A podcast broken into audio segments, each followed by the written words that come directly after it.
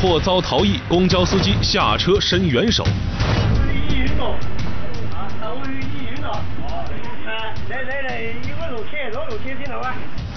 小伙为求复合，花钱做法事，六次被骗八万元。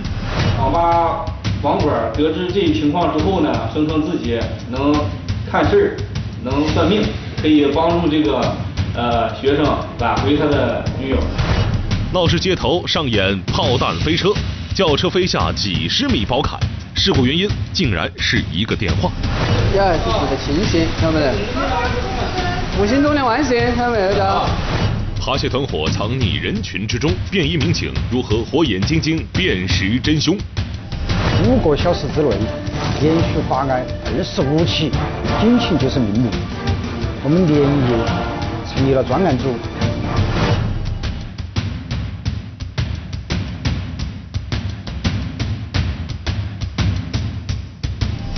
拍案说法为您讲述。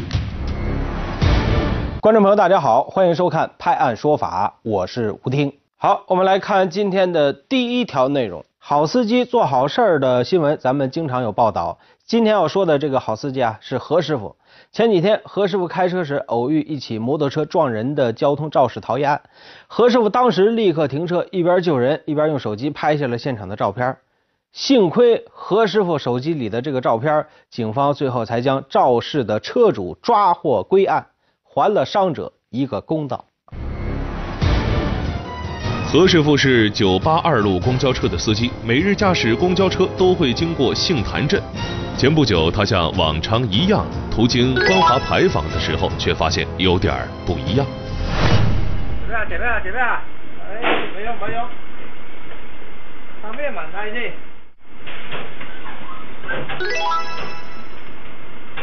有唔有温泉嗰度啊？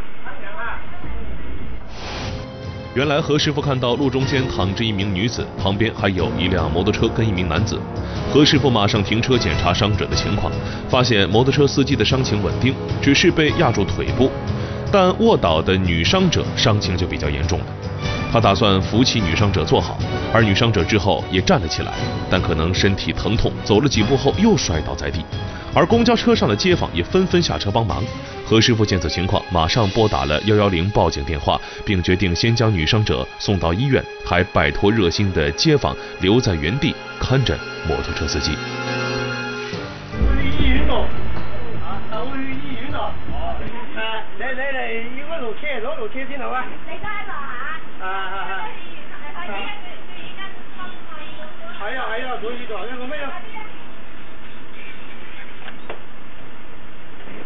唔係等緊部救護車。幫我睇見係唔該，你真係找我啊！将伤者送到醫院接受治療後，何師傅又再次回到現場配合警方調查。每日出嚟呢就見哦，個女人喺度，男人喺度，這兩個喺度，兩個。部摩托車呢就砸主砸個男人。警方初步调查后确认摩托车司机是事件的主要责任方，但那时摩托车司机已经逃逸。何师傅于是将之前拍到的摩托车司机的样貌照片提供给了警方。警方根据照片进行排查，最终将肇事者杨某抓获。让我们为何师傅这样的善行点个赞，这就是社会的正能量。像这样的交通肇事后逃逸的这样的案例，在节目当中屡见不鲜。交通肇事后逃逸是一种极其恶劣的行为，很有可能因为逃逸行为而导致受害者得不到及时的救治，重伤甚至是死亡，而肇事者同样也要受到法律的严肃的处罚。所以说，对别人负责的同时，也是对自己负责。开车都不能打电话，这个道理谁都懂，但是家住丰都的易某啊，却没有意识到这一点啊。女司机开着车，呃，经过一段长下坡的时候，打了个电话，结果一分神呢，这油门当刹车踩了，车子失控了，冲出一百多米，最后翻下了十多米高的宝坎，差点是车毁人亡。咱们来看一看当时的监控。丰都县公安局的天网监控系统完整的拍摄下来了当时事发的全部过程。中午十一点五十八分，峽南西幸福大道二支路路口突然出现了令人触目惊心的一幕，只见一辆白色 SUV 从坡顶处以炮弹般的速度往坡下俯冲，整个过程丝毫没有刹车和减速的迹象，车辆彻底失控。之后撞开路中间的护栏，直接穿过对面车道，翻下几十米高的宝坎。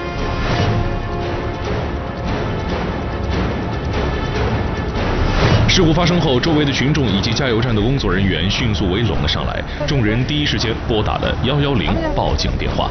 啊，车上哈，推开一下，推开一下，推开一下，推开。交巡警很快赶到了现场，发现白色 SUV 从路基上俯冲下来过后，直接滚下了几十米高的宝坎，坠落在了一处工地上，车辆基本报废，五名人员被困，并有人受伤。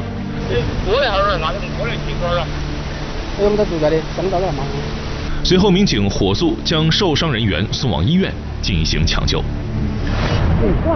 这个是六十个，六十个在线吗？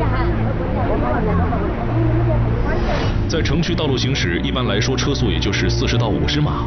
那么这辆轿车为何会在长下坡路段以如此疯狂的速度行驶呢？交巡警对车上的五名人员全部进行了酒精呼吸检测，都没有发现酒驾的行为。那么这起事故又是如何发生的呢？原来事发时是女司机易某在开车，就在行车的过程当中，她接到了家人打来的电话，催她回家吃饭。结果易某在接听电话过程中分了神，油门当刹车，车辆于是彻底失控，冲下长坡，撞断护栏，翻下了几十米高的包坎。所幸路基下有大树遮挡缓冲，车上的人只是受了伤，侥幸逃过一劫。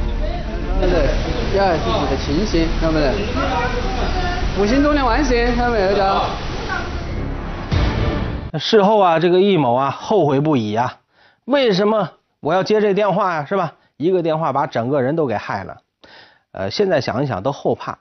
呃，他还说了，下回再开车有电话来，要么不接，要么把车停稳了再接啊，要么就开个蓝牙，放慢车速，小心驾驶。相信这次的经验教训对他来说一辈子都忘不了了。恋爱中的男女难免发生小摩擦矛盾，为了和女友和好呢，往往这个小伙子都会想到各种各样的办法。不过下面要说的这个小伙子。他为了和女友和好，他想的这个办法真的糊涂啊！大连市的小刘是一名在校大学生。前不久，小刘匆匆来到旅顺开发区派出所报案，说自己啊被人骗了。呃，小伙子上网的时候特别不开心，然后这个嫌疑人就是这个网管，就问这小伙怎么不开心呢？然后小伙说这个和吵和对象之间吵架了。网吧。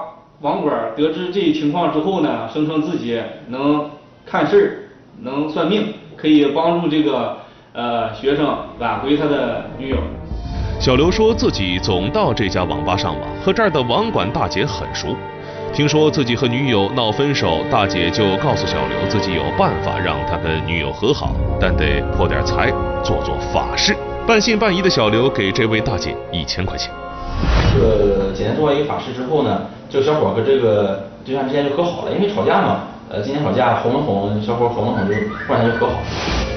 这位网管大姐又是点蜡烛又是烧纸钱的，还东南西北的给小刘指方向。更让小刘感到神奇的是，没过两天呢，女友果然和他和好了。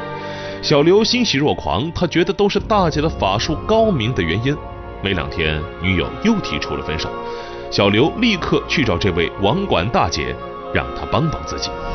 我一万块钱，这我就问他，我为什么呃复复没没有复合呢？这个网管就编了很多理由，说你昨天吃了羊肉了，或者吃什么东西了，把这法事给破了。就这样，小刘和女友分分合合了六回。这所谓的大姐给小刘做了六次法事，每次收费都高达上万元。几次下来，小刘已经花了八万多元。直到这时，他才觉得有些不对劲儿了。啊，对，嗯。他说是见效果了，但是并没有，就是说在一起，只是他对象把他的微信和电话给从名单里拉出来，还有微博关注了。其实呢，他只花了二百块钱买了一些蜡呃蜡烛和烧纸，然后就让小伙给烧了，这些就是假的方向啊，呃烧纸上哪烧啊，都是这个网管编的。原来这位所谓的网管大姐姓关，据关某交代，她根本不懂什么算命法事，第一次随口说说，发现小刘竟然信了，于是便起了诈骗钱财的念头。为了让自己更加的可信，他便开始在网上找一些所谓给人做法事的微信公众号。在这公众号呢，找了几个做法事的大师。我也是在道观里嗯做，我们不见面，我们是通过微信联系，然后做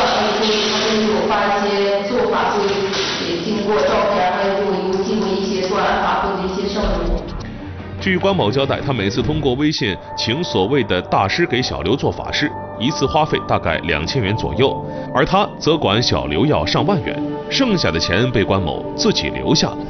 不知道他做法会能不能帮助刘星和对象和好？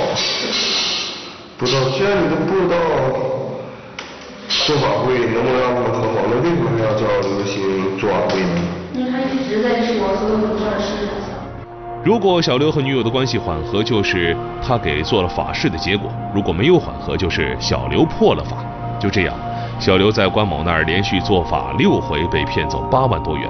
根据我国刑法第三百条，利用迷信致人重伤、死亡、强奸、诈骗等，处三年以上七年以下有期徒刑，并处罚金；情节严重的，处七年以上有期徒刑或者无期徒刑。目前，关某因涉嫌诈骗已被警方刑事拘留，等待他的将是法律的严惩。要说现在的年轻人被封建迷信的手法手段骗走了钱，我听起来还真有点诧异啊！这么低级的骗人的把戏，这小伙子竟然还能上当受骗，是该说你痴情呢，还是说你傻呢？在这里啊，也想给这些情窦初开的年轻人们提个醒：遇到事儿啊，多和父母商量，也可以跟身边的朋友商量一下，让他们给一些建议，不要轻信神婆做法这等歪门邪道的事儿啊！正所谓人间正道是沧桑，相信只有真心才能收获爱情，花钱买不来爱情，呃，只有被骗的可能了。好，这里是拍案说法，接下来咱们来看下一个案例。渝中区菜园坝街道的珊瑚湾社区位于菜园坝火车站的北侧，人流、物流、车流非常大，治安状况非常的复杂。今天咱们要来关注的是这个社区的一位社区民警，他叫高宝柱，他也是渝中公安我心中的人民警察候选人之一。今天高宝柱就要退休了，可是他仍然满怀热情地站着他的最后一天岗。来，咱们来看一下。因为我们发生一辆一辆摩托车被盗，很随意就把停在下面，结果第二天就找不到车子了，发生了好几起了。八百多户常住居民，一千五百多户私有人口私有人口居民。二十年来，高宝柱始终保持着从部队带回来的优良传统和作风，在长期的社区民警岗位上，坚持群众事就是我的事，与社区群众打下了深厚的感情基础。四月二十四号，六十岁生日，六十岁帮我退休。他真的做了很多好事，很负责任，觉得他的退休啊，我们还舍不得。这些年，高宝柱就是走街串巷，每天起早贪黑和这些老百姓打交道。说到谁家，高宝柱能一口报出这家有几口人，住在哪一栋、哪一户。所以我常常向呃向大家告别了啊。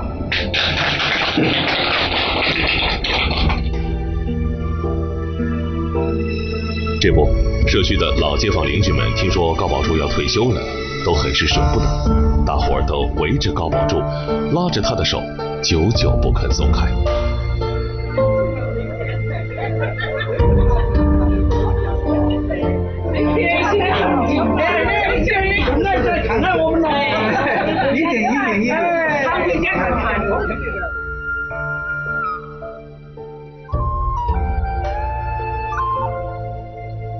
在这个地方二十年了，我也见证了我们菜园坝的变化变迁。我对当我这个社区民警也好，当这个片警也好，我认为是，呃，我尽了力的啊，我也问心无愧。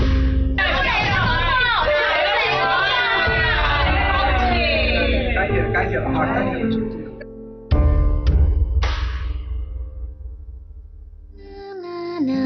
这是二零一七年十月十九号，也是驻区民警高宝柱最后一次向辖区群众汇报工作。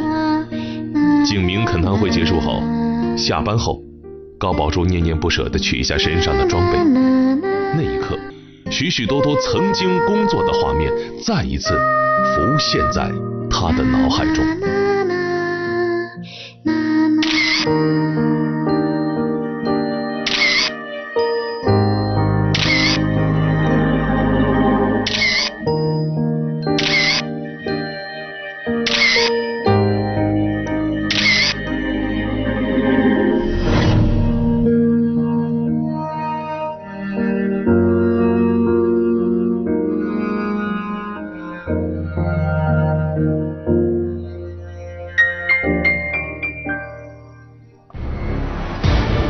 莫道桑榆晚，未霞尚满天。这是诗人刘禹锡的一首诗，讲的是老同志啊，呃，老有所为的美好的人生的境界。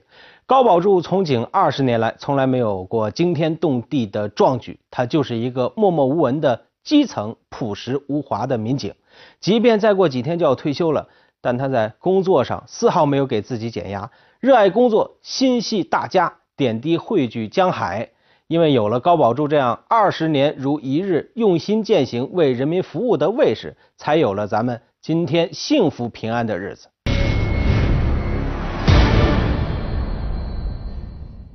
扒窃团伙藏匿人群之中，便衣民警如何火眼金睛辨识真凶？五个小时之内连续发案二十五起，警情就是命令。我们连夜成立了专案组。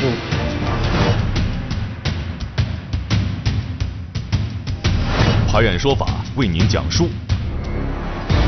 或许很多朋友有这样的经历，在人来人往的商业中心，一不留神啊，自己的这个手机和钱包被人拿走了，下手的小偷一瞬间混进了人群，也不见了，是吧？往往要找他们大海捞针。可是，在沙坪坝这种情况得到了改善，因为有人专门打击这类扒窃犯罪了啊！今天咱们就来看看重庆市公安局沙坪坝区分局便衣侦查大队。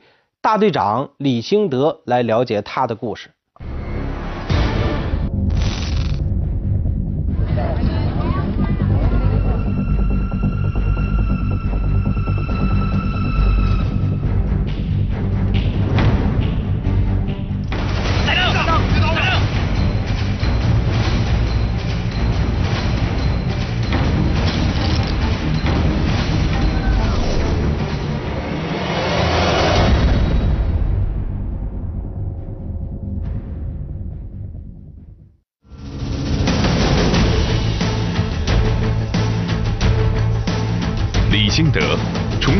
公安局沙坪坝区分局便衣侦查大队大队长，是一名老刑警，今年四十四岁了，当兵十二年，参加公安工作十二年。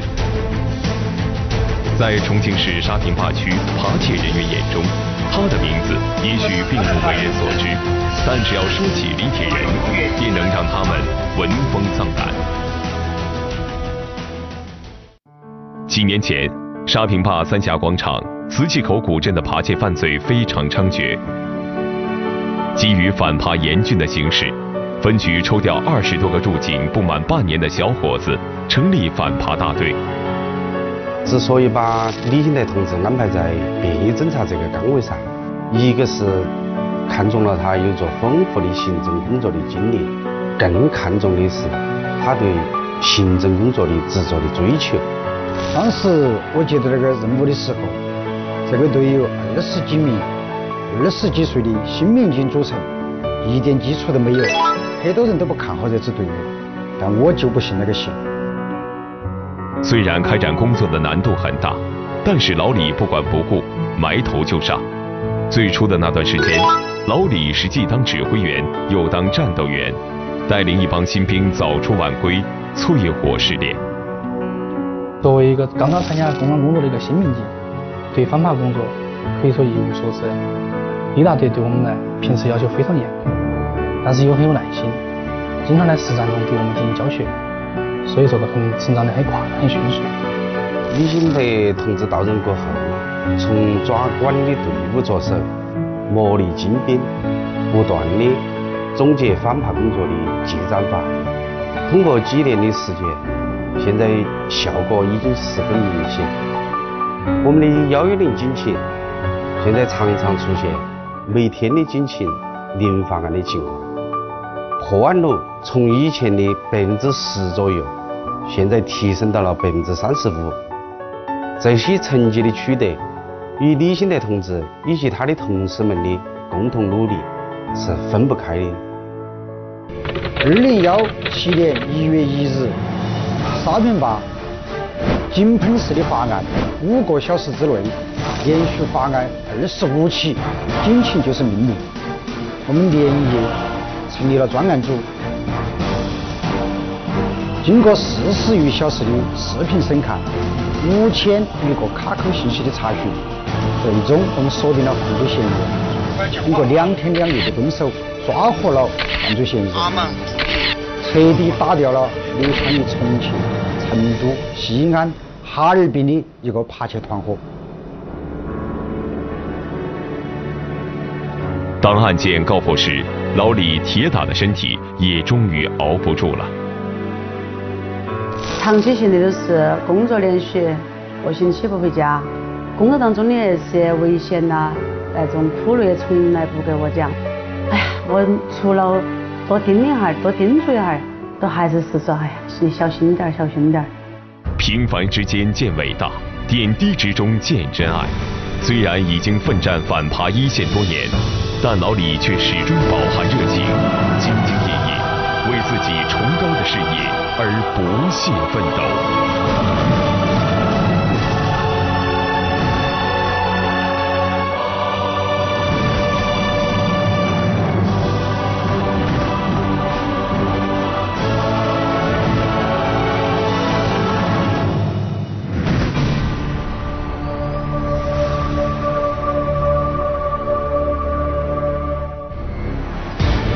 舍小家保大家，正是有了李兴德这样的无私民警的存在，广大的百姓才会有安全感、幸福感。在这儿为他们点赞。好，这里是判案说法，接下来咱们来看下一个案例。俗话说，天底下没有白吃的午餐，可有人呢，就是想去享受免费的午餐，还借机啊发笔不义之财。近日，一名男子利用参加宴席混进酒席，骗吃骗喝，并且盗窃。来看一下。袁女士是渝北区宝胜湖街道辖区一个饭店的服务员，平时上班都喜欢把手机放在吧台上。前不久有客人到店里来办酒席，她照常放下手机后去干活，谁知等她忙完回来时，自己的手机竟然不见了踪影。警方通过餐馆内的监控视频，很快发现了端倪。看嘛，他现在有点到处张望，其实他看得出来是有点紧张的，马上要拿手机，哎，看嘛看嘛，他拿手机，哎，拿起走了噻。在监控中看到偷手机的男子是前来吃酒席的，袁女士以为男子是办酒席主人的朋友。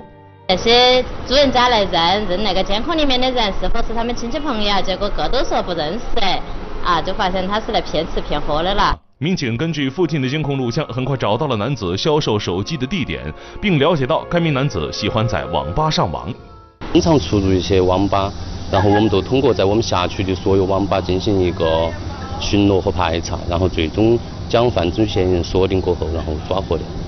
民警介绍，这名男子是一名惯犯，曾多次因为盗窃入狱，前两天才刑满释放。